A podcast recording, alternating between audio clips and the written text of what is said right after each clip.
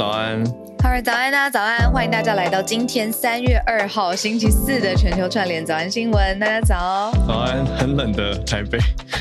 哦，我终于回到台北了。我今天凌晨三点半，我对这个印象超级的这个时间超级有印象，因为那个时候飞机刚刚降落，然后我猛看一下我的手表，时间就是三点半，我就觉得我对我的那个体能实在是有太正面的乐观的想象。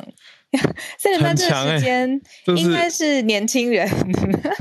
体能巅峰，对，然后才不累。果真，我跟你说，我在那个飞机上睡到那个腰酸背痛之外，三点半回到家路上，一路都是什么头痛啦，然后什么眼睛酸啊。三点半不是才不久之前吗？呀，对对对对对，没错。我就觉得哇，下次不能这么安排，会死人呢。这个这个太太猛了一点，我觉得，而且刚好你你这个时间遇到。台北算是应该说北部降温呢？没错，因为呢就要跟大家赶快来分享，就是从昨天晚上开始呢，其实就是大陆冷气团懒南下，我在看，嗯、讲的很慢，南下。从昨天晚上开始，大陆冷气团其实就有明显了啦。然后从今天早上开始，比如说北部的低温就只有十二度，然后白天开始慢慢回温，然后一直会持续到三月四号左右。那还有辐射冷却的这个影响，所以低温大概会到十二到十四度。嗯、那如果是中南部的话，因为刚刚说北部嘛，中南部的话呢，可能是有呃超过十度的日夜温差，所以要请大家特别小心。大家今天早上起床应该有感觉到，就是气温上。明显的不一样，变冷啦。对，我身边最近很多朋友都有点身体状况，嗯、我觉得大家多多注意，哦、就是跟这个气候变化很有关系。嗯嗯。嗯哦，我觉得对，对啊，昨天晚上蛮明显的，北部就降温了。对。我是这个从呃很热带的，对啊，你从热带 热带的曼谷回来，然后可是今天真的得回来，因为待会有一个产品发表会要主持，对，待会刚好对卡住，对啊，所以一定得赶快回来。好，没错，就是待会。本来想说，等下节节目结束就赶快多休息，就是待会，就是待会，对呀。哦，哇，好。嗯是你如果待会听到那个化妆师开门进来的声音，我就叫他跟大家说哈喽。没问题，我觉得 这个超级合情合理，我觉得太太猛了一点。好，要多多注意了。好，那我们整一下今天整理的四个好新闻盘点。好，今天四个国际新闻题，我觉得还蛮嗯，我觉得有有点有点新鲜，可以这样说。呃，对，尤其是第二题、第三题，我觉得超酷。对，是比较新鲜一点的角度。对。那第一题就好，好，国际关系题还是讲，就是美国国务院发布了一个消息，讲说他们查证发现中国斥资巨资，花了很多钱来散播、散播有利于俄国的假资讯。嗯，我觉得最近在网络上找资料有点感觉，这个可以跟大家分享。那第二题则是印度这边的一个记录，断网，断网记录不是什么好记录，但印度这边连五年是全球第一名，断网状态最严重，这样不好。对啊，第三题则是欧欧洲的 NASA，应该说欧洲太空总署。制定了一个很特别的东西，等一下多了解什么叫做月球的时区。嗯嗯，那最后一题则是英国的，大概三分之一的企业要制定永久实施周休三日。这个我们之前算有点慢新闻了，之前提过一个开头，那现在有更进一步的消息。好，嗯、我们就先从这个比较标准国际政治的题目，可是牵涉到媒体就有有趣了。对，美国国务院这边。这个很像是我们之前做过的专题，有说就是面对假新闻的时候，其实或者是假资讯的时候，其实不论是从人到社会，甚至是政府之间的国际关系，其实这个反应都是慢慢训练起来的。嗯、那最近呢，美国国务院旗下就有一个叫全球参与中心，叫做 Global Engagement Center。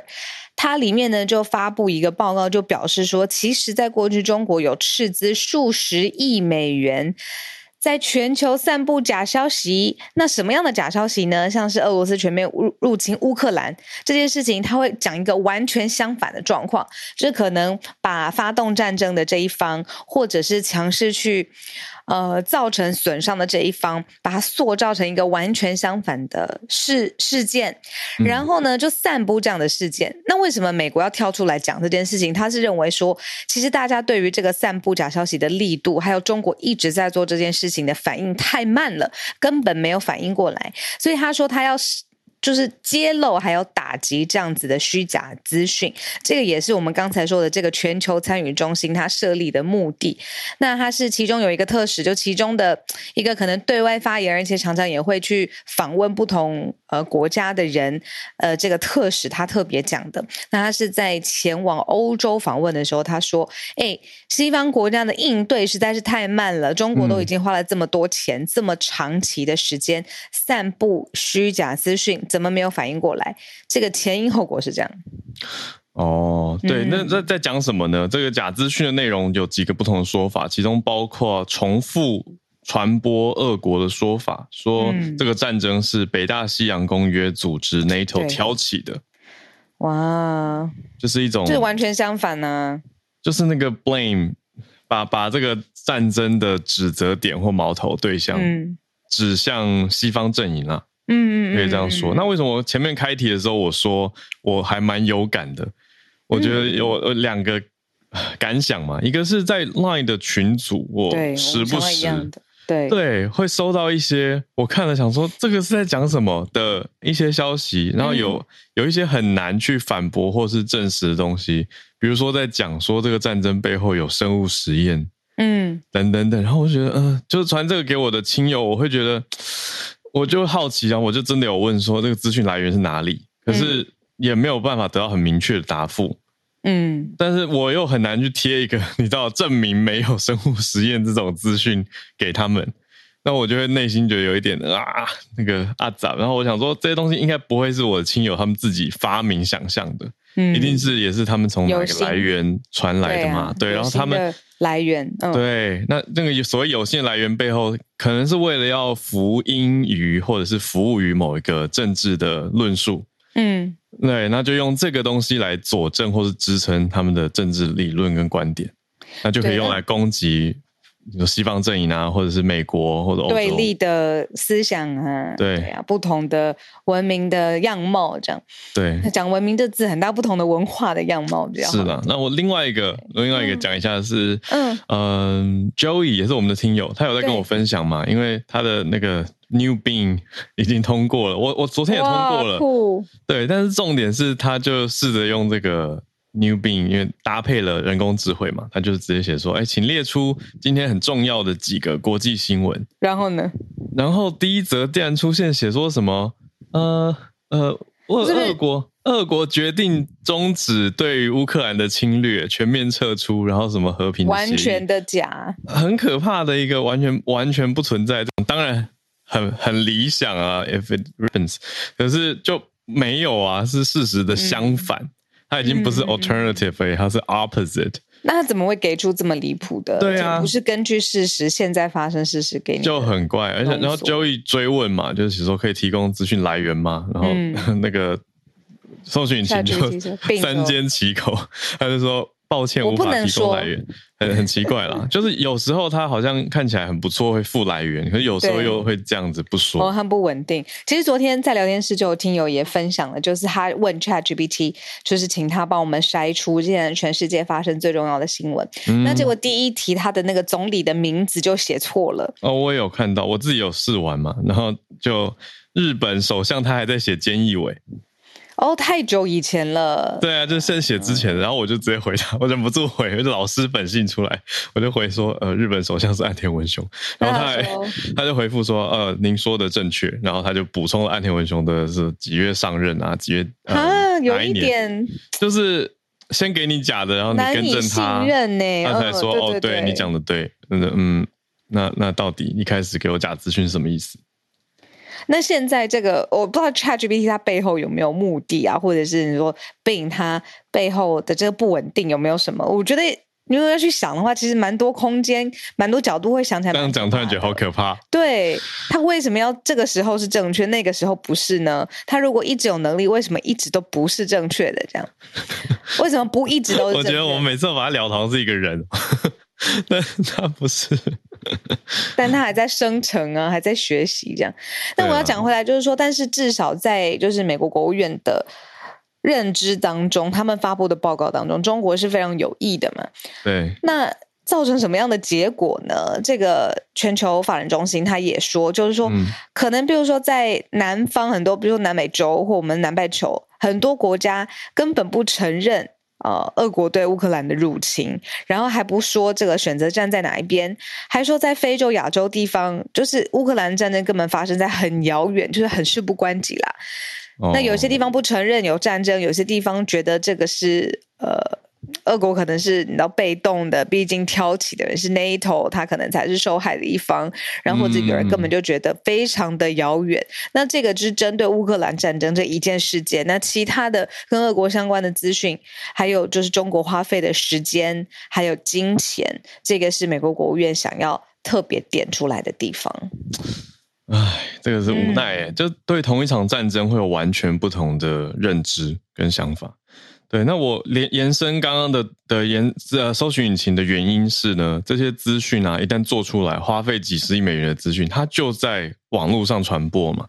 那网络上传播的情况下，我们这些使用搜寻引擎或者找资料的人就要更小心啊，因为就代表说有机会会被这些东西所谓洗到，所以我才补充这个题目啦，就是对大家也是生活，其实我觉得非常攸关而且有影响的。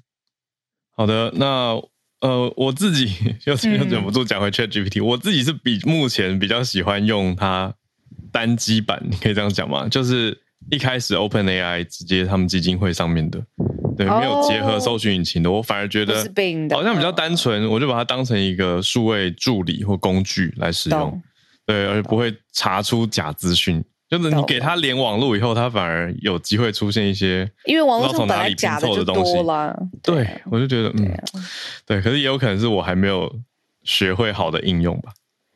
你看那个聊天室，Thomas 就有说：“天下乌鸦一般黑，其实每个政府、每个国家都会制造假新闻来抹抹黑对方。”然后。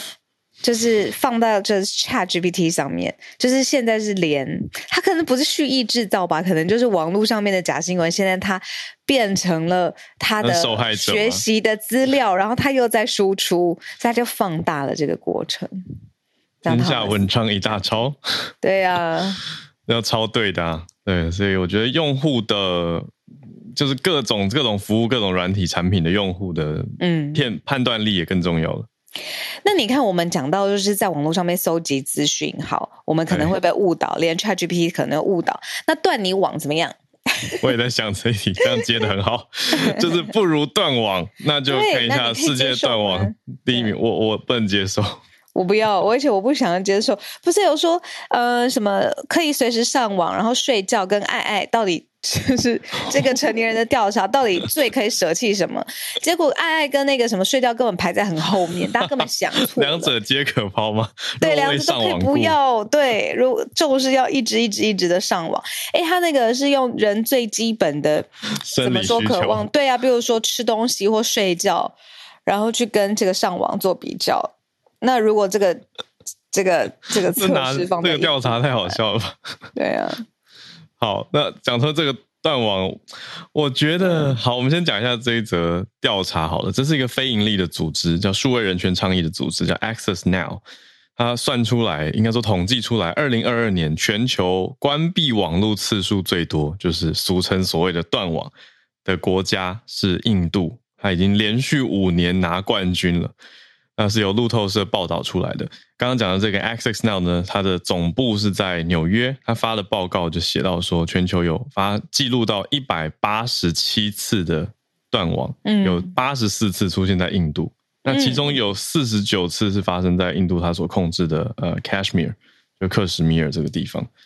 那为什么他要特别，比如说呃，在克什米尔的这个地区的通讯跟网络叫断掉呢？就印度政府他们的解释就是是为了安全的理由啦。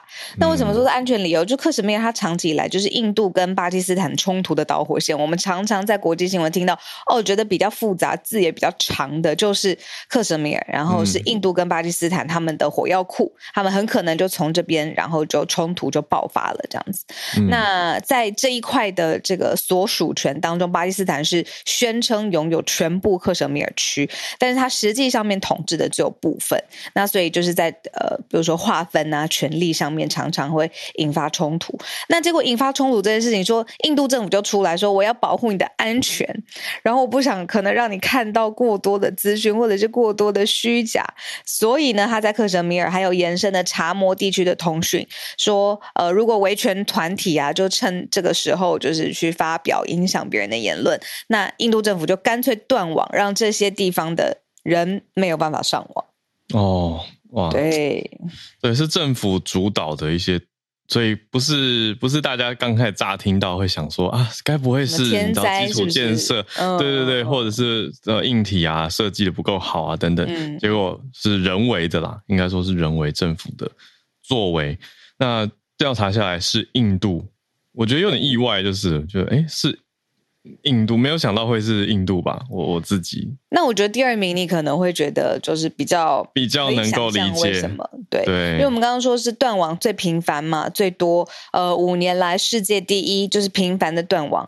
但是呢，呃，第二名到底是谁呢？就是乌克兰了。当然这也是人为的，就是说呃，俄罗斯军方入侵之后有切断网络二十二次，然后就是针对网络的基础的电信跟通讯有攻击。嗯、那第三名是伊朗。伊朗呢，就是二零二二年的时候，就是去年刚刚过去的时候，因为我们常常说伊朗很多人上街嘛，这个示威跟抗议的活动也让当地政府就是关闭了网络上面通讯有十八次。对，我觉得伊朗应该特别密集是在最后那几个月，因为是九月多爆发这个抗争事件，持续延烧，所以是伊朗很难得看到这种全国性的反政府抗议。对啊，所以讲起来这一题。前面乍听很像是一个数位调查，或者是那种网络硬体调查，可是实际上，它毕竟这个调查机构是一个人权倡议的组织，其实调查出来的结果，我觉得蛮难过的，可是也呈现出人权还有网络之间其实密不可分的关系。嗯，没错，嗯，这是我们今天整理的第二题。那第三题就是我刚刚跟浩尔跟我都一起觉得非常。我觉得很新奇的一则，呃，太空总署要在月球上面划分时区了。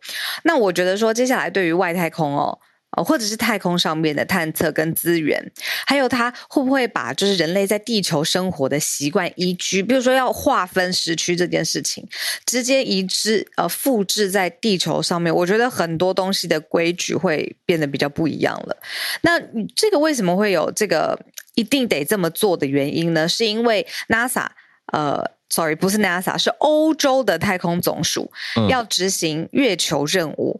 嗯、呃，因为现在就是各个国家月球任务上面的次数都来到了史上新高，所以是欧洲太空总署是 European Space Agency 要考虑让月球有自己的时区。因为现在呢，各大太空机构都在思考，就是说月球上面怎么样最精准的计算时间。所以呢，这个构想呢，就是慢慢就浮出台面，就是。说希望大家可以一起来合意，就是有效率的，而且互相。你知道，我也默认啊，或者是我也承认，或者是大家就是共识上面建立一个共同约球、oh. 月球的基准时间。那这个是非常重要的，而且呢，这个也需要各国互相的协力，然后一起展开联合行动去打开这个目标，达成这个目标。月球任务呢，就是什么时间该做什么，然后让这个操作太空船的国家有一个时间上面的依据。嗯、最主要就是因为现在月球任务上次数啊。或者是频率，各个国家都越来越高了啦，说是进入太空的高峰。哇，这题我觉得好先进哦，嗯、超酷。可是对于这些常常在月球作业的单位来说，可能已经很慢了。嗯、我觉得说不定他们已经受不了了，因为各个单位之间需要协调嘛，对，才避免我我我的想象可能很低阶，比如说碰撞或者是任何的问题危险，可是这个协调是有必要的，嗯，所以它也是一种国际的展现啦，就呈现在月球上面，大家要像小鹿刚讲的，共同有一个月球基准时间，对，那那个时间这样制定下来，等于就很像是地球上我们会设定，嗯，时区怎么大家有一个你说 UTC。对，或者是就是这种固定的时间，大家才有一个共同的约定嘛，对，知道哪里是几点几分。哦，可是现在看起来好像目前设计起来有一些技术上的问题要考量。嗯，就是说，当然就是你看，它是我们哎，你有印象？我们小时候有学过，就是地球上面的时区是怎么制定出来的吗？哇，我大概可以理解逻辑，就是比如说看，你知道太阳。然后哪里先呃天亮，然后所以这个时区上面呃大洋区一大区这样子，然后还有相对应的这个缩写是叫大洋区吗？反正就是 划分的一部分。但我不知道那个时候是谁可以，比如说出来当呃登高一呼说来来来，我们来制定，坐下来好好谈这个部分呢，就是大家都属于这个时区都，然后在另外一个地方的话，那。呃，地球另外一边，大家属于另外一个时区。我好像没有印象以前学过这个诶。对耶，突然讲这个，我突然觉得很很好。而且我在想的是说，嗯、当时制定时区的那个画面，就是那条线到底怎么切？那不是有一点呃，不算是完全直的。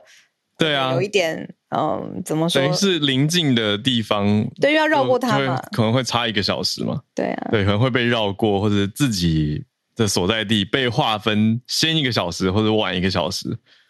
这样有没有一个什么不平等的感觉？对啊，很有趣的题目，很有趣。那刚才赫尔讲的就是说在，呃月球上面，到底制定时区有什么技术上面的问题需要先克服？这个技术问题呢，主要就是说时钟在月球上面走的比地球还要快，每一天呢会快百万分之一。对，就是快那个一点点。对啊，那月球表面跟月球轨道的钟表滴答的频率，就是这一秒的这个频率可能也不一样。你知道，我就想到了，虽然完全不同啦，但是呃，就是电影《Interstellar》里面，他不是看表表，他用那个时针去打一个摩尔密码，对不对？嗯、你记得吗？我然后就让我想到这一这一篇，他不是就说月球表面跟月球轨道的钟表滴答频率不同？对对，给我这个很具象的想象，这样子。很有意思，所以有、嗯、应该理论上会有月球专用的钟表，这样子因为跟地球其实不太不完全一样。对，一个蛮精密的对对细节落差，虽然差别很很细微啦。对啊，可是又细微到好小哦。我本来想说，嗯，月球时区定出来，大家会不会以后开玩笑说，我现在过的是月球时区，就是动作很快、心很急的人，对说我是月球时间比地球快。这个是多少？什么五十呃五十六微秒，百万分之一秒，就是每天 每天综合下来快那个一点点，所以会有这个落差。对，但总之现在欧洲太空总署登高一呼，很有可能他们会作为一个主要的总召集人吧，看起来是这个样子，会去协调各方。哎，很特别，因为就是外太空强势的呃太空探测，比如说美国当然是嘛。然后韩国最近可能也有一些想法，这样子。嗯、早安新闻也提到，对那欧洲的国家又这么多，但是现在欧洲的太空总署出来说来制定一个，对啊，因为虽然每天差百万分之一，可是时间如果拉的很长很长很长，有月球自己的钟表应该不是一件不好的事，我觉得很酷。嗯，哎，我在讲的是月球表，对对啊，讲的不是地球时间，讲的是月球时间，嗯，快一点点这样。对啊，一一转眼有一个事实资讯是说，美国 NASA 公布说，国际太空站第一个升空发射的模组已经是二十五年前的事。对，那个时候，对那个时候，国际太空站其实就有一些时间问题。对呀，嗯，那现在要来制定了，这个蛮有意思的一个新闻。好，那我们最后一题继续讲一个时间，但讲的是休息时间。英国现在有三分之一的企业。预计要永久的实施周休三日。嗯，而且我记得早安新闻不是第一次碰触到，就是一周要有三天休息时间这个话题。而且之前呃，不是智库或者是呃民意机构做的调查，它就是普遍的，可能在全球大家都觉得说，哎，这个趋势可以慢慢被接受了。主要呢，其实也还是因为疫情有一点影响，就是说大家可以习惯比较弹性或者远端的安排自己的生活。后来呢，企业主就发现说，其实，在不影响工作目标跟效率的状况之下，你让员工有多一点的休息跟弹性的时间。到底是不是好呢？那至少在英国的这些企业当中，嗯、大概百分之三十的企业，他们接下来实施呃周休三日，而且实施永久，这个开放性跟程度跟承诺是很高的。对，我们这边的三成讲的是参与一个实验计划里面的三成，嗯、只是先去拿这个数字去推估，说可能有这么高比例的，嗯嗯嗯，会打这他们等于是经过了一个实验之后，还觉得好，所以打算继续实施的。这种是三成，呃，这个实验规模，我觉得算是大吧。我觉得大啊。然后我刚刚就是看完之后，我就在想说，嗯、所以依早安新闻来说，好了，今天就是最后一一周的最后一天，明天大家就休息，这个感觉怎么样？哦、我觉得我有点舍不得嘞。如果如果对啊，如果早安新闻也变周休三日的话，哇，就突然少一天。对啊，会忽然少一天啊。那我会觉得新闻哦，尤其这个产业的本质，它没有像纽约市，大家都说它永远不睡。以行业上面来说，我当然知道有很多行业非常非常日以继夜，可是新闻它毕竟永远都在滚动，都在变动。所以你就可以说，哎，真的那么休息吗？我也不确定。所以是不是看那个企业的本质跟它的特征，它作业的呃样貌跟逻辑，其实也是一个变动的因素了。对。啊、这个是实际实际面啦，就是说，哎，表定周休几日，跟表定可以休几天，但是跟实际上工作的那个繁忙，还有心力，嗯、有时候真的是很难计算。嗯、就是有时候你人虽然不在所谓的办公室或座位上，可是满脑子都在运作啊。对啊、嗯，那这个时候到底算是休息还是工作，真的很难界定嘛。那我们讲的这个实验，它算一个测试。有六十一个组织加入，嗯、那里面还有将近三千位啊，两千九百名的员工来参与。嗯嗯、那这个行业是有特定啦，它这个参与的实验行业有教育业、还有顾问业、跟银行、嗯、IT、零售、人力组织这些组织，嗯、所以有当然很多产业是没有含刮到的。那去测试从六去年六月到十二月半年期间，让他们缩短周末工作日数，嗯、就是真的变成周休三日。那几乎所有的参与组织都觉得还不错，只有少数里面六六十一家，只有三家说要暂停这个实验。你看他的那个发现的好处，营收也上升了，员工的流动率也下降了，员工倦勤的程度也降低了。但为什么不干脆月休呃什么周休五天呢？你看看，等一下推太多了，周休五天，有一个 sweet 对，上什么班？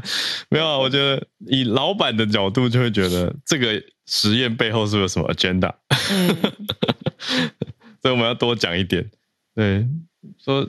一周工作四天，而不是五天，看起来。agenda 就是你要用八成的工时，你去换取百分之百的薪水。是那个什么八二法则吗？对，然后诶巴哈尔法则更更少哦，它是用百分之二十的工时你去换取，哦、因为要从你的工作嘛，对不对？嗯、他现在是说百八成的工时去换取你百分之百的薪水，但是你要交出百分之百工作量的承诺，也就是说可以，你要休息三天没有问题。这个前提假设是，我也给你该做的工作都做到，你把它完整的做完，这样这样其实蛮合理的耶。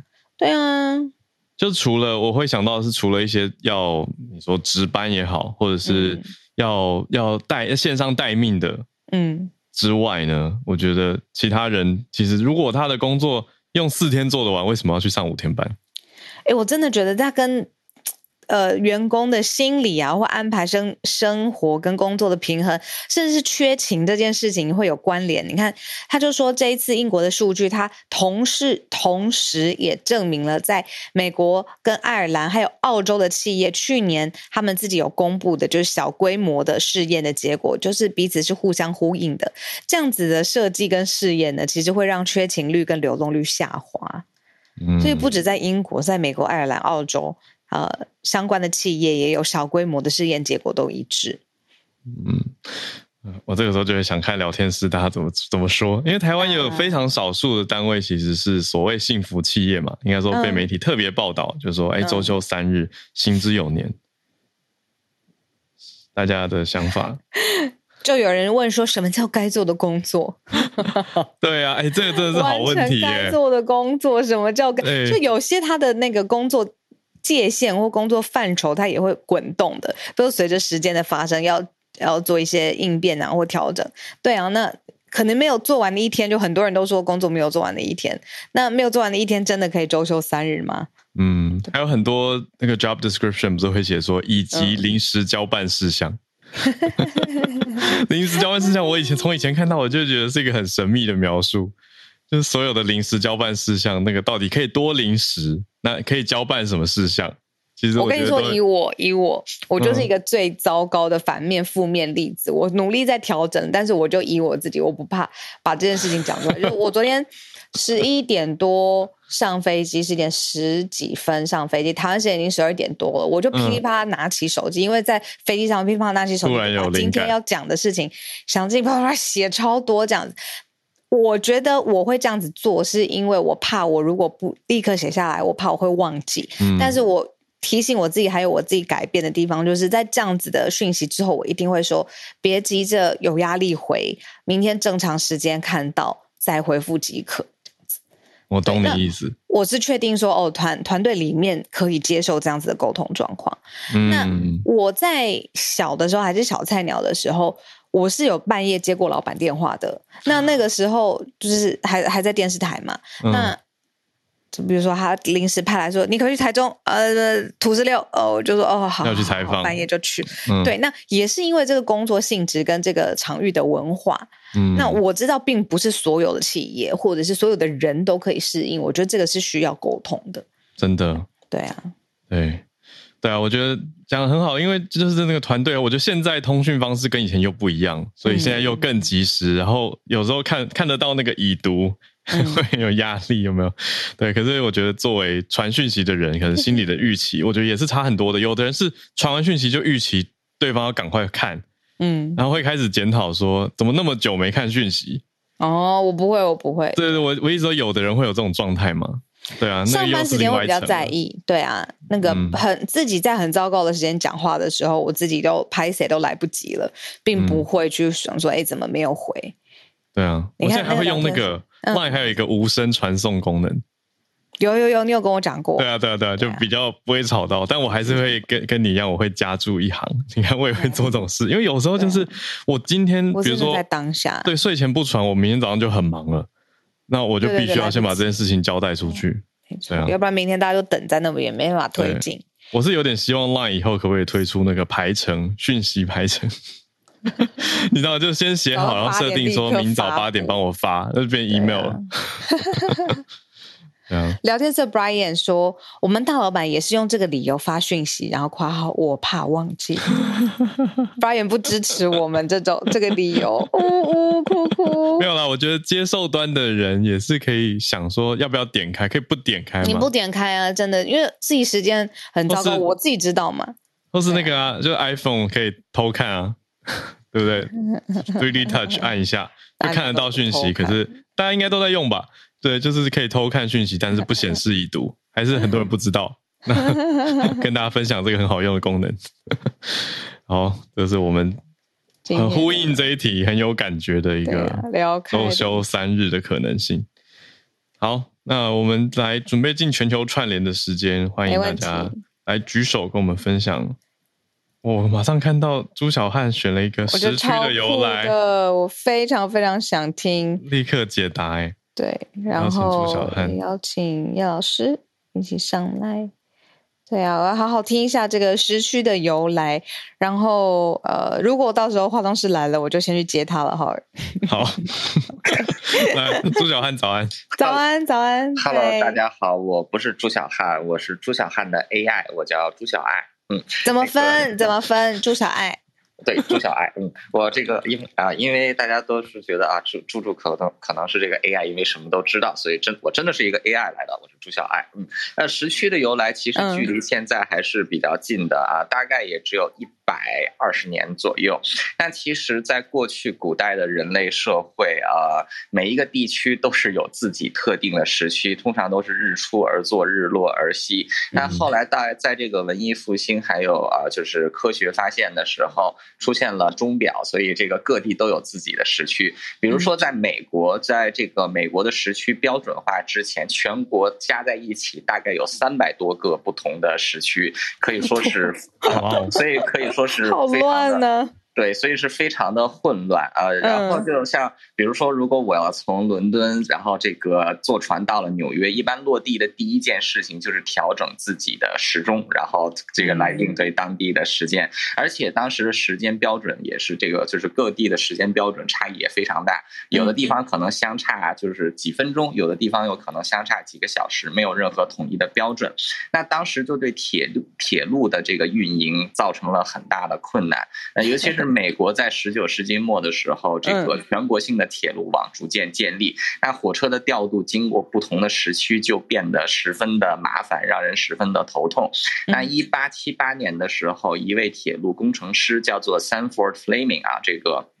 他就提出来要制定一个全美国统一的时区标准，把三百多个时区进行简化，就是变到十个以内。那当时他的这个就是，但当时他的这个建议一出，立刻就被诸多的科学家、工程师，尤其是铁路运营工作者所广泛响应。呃，所以在经过了十年的准备与筹备之后，发生了两件事大事，一个就是铁路的。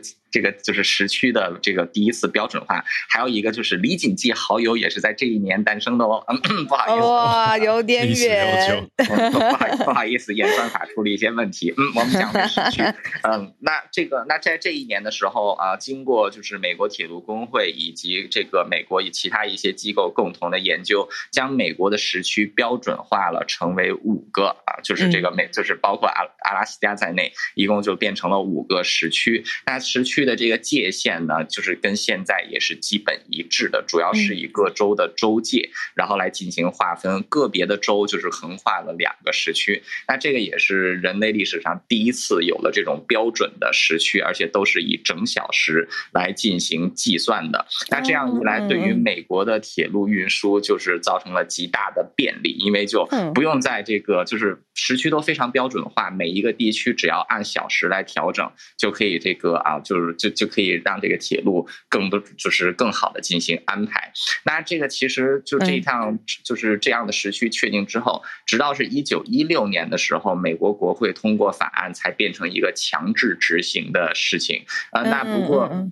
对，不过在这之前，因为它确实十分好用，所以就已经广泛实施。那以美国为起始，接下来跟进的就是后来就是这个大英帝国。那大英帝国也是根据自己各个殖民地的这种啊，就是行政区划的划分，在自己的帝国境内开始实行标准的时区。那后来陆陆续续，这个更多的国家加入了时区的划分。那每一个时区就是它的形状之所以怪异，其实主要也是依靠当时这些地区的。行政区划来进行划分的，所以我们看到了非常多奇形怪状的时区。那现在世界上大部分的国家其实都算是在单一时区，不过有二十三个啊、呃，比这个国土比较宽的国家，对，他们是有这个多个时区，比如说像美国呀。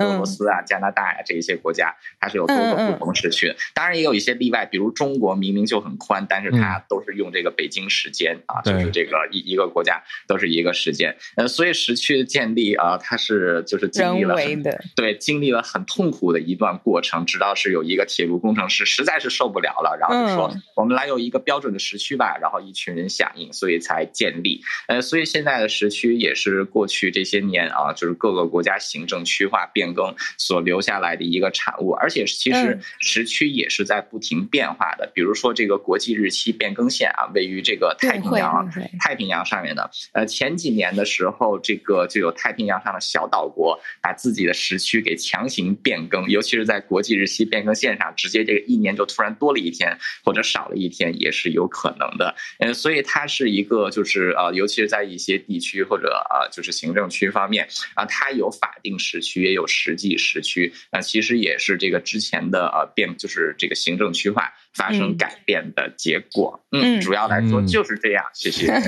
朱小爱，我要跟你对话，我要 问问你问题，可以吗？哦，好的。好，哎，还可以这样子问吗？就我要问你问题可以吗？应该是可以问吧。哎，我刚很好奇，你说这个铁路工程师他嗯、呃、有这个想法，然后大家响应。为什么不会立刻推出，反而要花了十年的时间呢？因为从现在结果回去推，好像哎，这个是可以，而且大家都有共识。那那个十年，大家在筹备什么？嗯，因为主要是当时美国也是一个重要的农业国，主要是这个各地的农，就是农庄还有农会进行强烈的反对。呃，因为在过去的时候，农民他们种地都是有依照自己的时间和标准，就像美国现在。每年还会这个在各个州出版农业手册，就是来更新这个不同农作物的种植标准。呃，所以就是因为农业生产是相对自然，就是更接近自然一些，日出而作，日落而息。呃，所以时区的变更对于他们来说，他们的所有的这一些东西要重新进行标准化，对他们来说是一个非常大的负担。呃，所以当时主要的这个阻力是来自于这个农民，还有这个各地的这个就是普通在原先自己所在。地不用去这个旅行的这些工作者觉得这件事情是没有必要。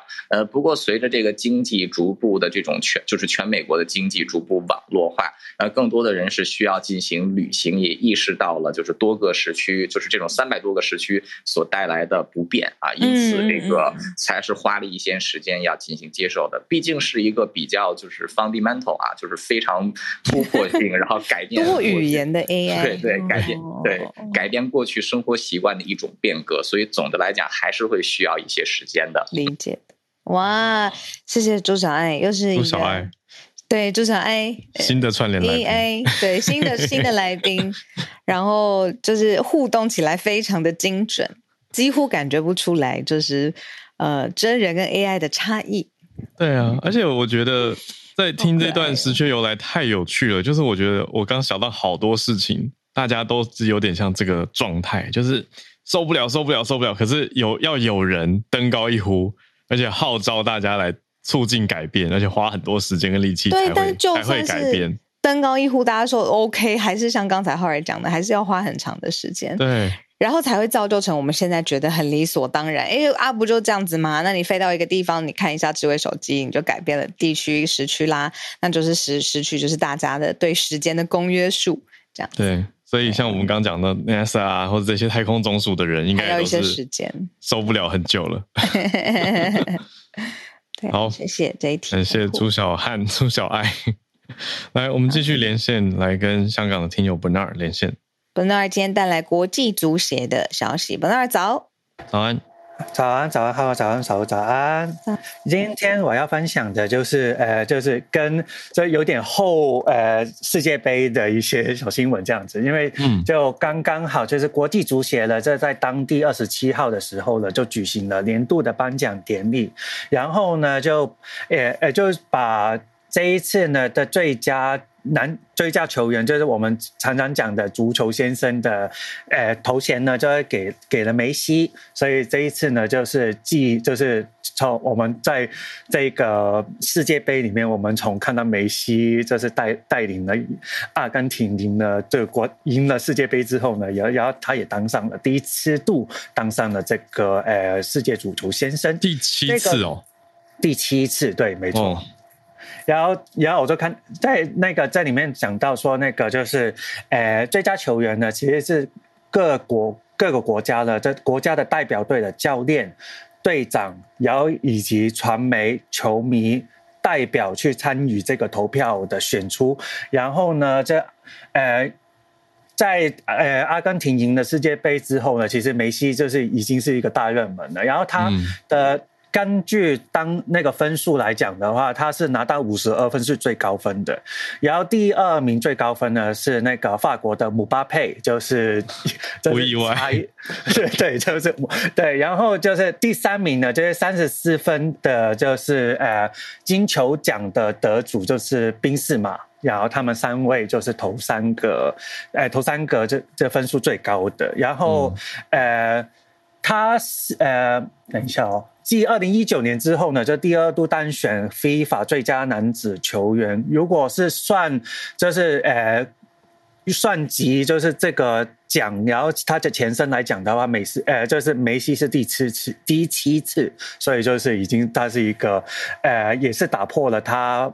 本人他本人保持的那个得奖的记录，然后他，然后这一次的话，除了我就看到在在这个颁奖典礼之外，除了这是足球先生，然后足球小姐的话，就是呃西班牙的球员，就是叫呃 Alexa Putellas，因为我都不太那个不太不太会读那个西班牙文，所以就大概我用英文再稍微读一下，就我我那个我就看到说是呃。佩迪纳普佩迪纳斯就是在香港，香港的报章是这样写的。嗯，然后呢，后面还有在呃，里面还有颁发了就是最佳的守门员、最佳的领队。呃，毫无疑问也是因为世界杯的影响，世界杯的关系，这也是给了阿根廷代表队的门将，就是马蒂尼斯也是打拿到了最佳守门员。然后呃，他阿根廷的那个领队呢，呃。也也是拿到了最佳男子教练，所以其实就这个基本上那个奖项的话，也是被那个呃阿根廷队已经是包揽了大部分的奖项了。然后呢，呃，里面如果呃讲到女子部门女子部门的话呢，这一次的话最佳的守门员呢，就是那个是呃在英格兰的国家代表队是。上一年呢，首次拿到了欧洲女子国家杯。然后呢，她呃，这位女子呢叫那个 Mary Earps，呃，然后她 Mary Earps，她是六场都是正选上阵的门将，然后她就拿到了这这一次的最佳守门员。然后她的，然后英格兰的领队呢，呃，Sarina Wiegman 呢，就是也拿到了最佳女子教练。基本上就是把这。基本上就是国家代表队那一，就是阿根廷的国家代表队男的赢得了男子组的冠，所有的奖项，然后就是英格兰的代表队呢拿到了女子呃部门的那些奖项。嗯，对，以上是我的分享，谢谢，谢谢 Bernard。我这边看到有一个火药味的是第三名，就是本泽马他的回应，他他跟姆巴佩一样都是法国的球星嘛，可是。我是没有看到本泽呃姆姆巴佩有什么特别的动作，可是在这个消息发布之后呢，本泽马他是发了现实动态，那呈现出他他在各种地方的足球成绩，他的进球啊、助攻的数据啊，然后最后发了一个晚安，那大家球迷们的解读就是哦，这个很呛。就是我这么多成就，你们却没看到，结果就投发就把票给投给了梅西嘛，最后选出梅西是足球先生第七次这样，所以本泽马是有点抗议的概念，呼应 Bernard 跟我们分享的消息。我不知道大家有没有站在哪一派呢，或者是支持谁，然后有什么想法，可以在聊天室跟我们分享。那我们继续连线，跟叶老师来连线。老师早安，早，哈喽早，小鹿早。今天要跟大家分享的是，就是最近台湾这边发现，当然这个其实是一个观察，还没有正式成为研究论文。就是他们发现说，合欢山上面出现外来种入侵，外来种的植物入侵。嗯，那当然就是说，其实就是这些年哦，全球暖化其实本来就发现说植物。包动物跟植物其实都会随着全球暖化，就是往高纬度跟高海拔的地区移动。嗯，那但是就是，但是在合欢山上面，他们发现的是说，现在就是呃，主要是外来种，就是包括像在我们在平地常常看到的所谓的猫耳菊啊，嗯，那个长得很像蒲公英，事实上它有另外一个名字叫做假蒲公英。然后还有，对，就是长得其实蛮像蒲公英的。嗯，那个我查了一下图片，其实我在那个校园里面也常常看到。嗯，因为而且因为它是那个靠风来传播种子，嗯，所以它很容易散播。那另外还有就是像大羊蹄啦、黑麦草啦，这些都是外来种。那当然就是说。主要就是台大哈，台大的这个生命科学系的教授发现这个现象，就是说原本原本那个在高山上面呢，主要应该是高山植物，像比如说玉山樱草。可是最近就是很明显的发现说，主要是这个猫耳菊它入侵了这个呃这些高山植物的栖地，结果造成了玉山樱草的生存困难，然后就出现就是这个基地被取代的现象。嗯，那当然就是说，因为刚刚也有提到说，其实本来随着这个全球暖化，其实。植物动植物都会往这个，就是以以这个 case 的话，就是往高海拔的地区移动。对。但是现在的问题是说，因为他们认为说这些植物可能有一部分是我们的工程单位在施工的时候不小心把不小心或者或对把种子带上去，那或者是说因为缺乏生态方面的意识，嗯。然后急着急着要养护边坡，所以就把一些原本是在低海拔的植物带到高海拔去。哦，对，就是因为事实上在这个新闻里面也有提到，就是公路总局的景观科的科长，他们也不敢否认说可能有他们的部分。哦，老师，那这个实际上对生态的影响会？怎么说啊？嗯，就是这些外来种，它会不小心或者有可能变成强势物种。对，现在就是因为他们本来在在低海拔，就是因为像猫耳菊的话，它其实很容易长，像我们校园里面就到处都是，就听起来生命力很强劲。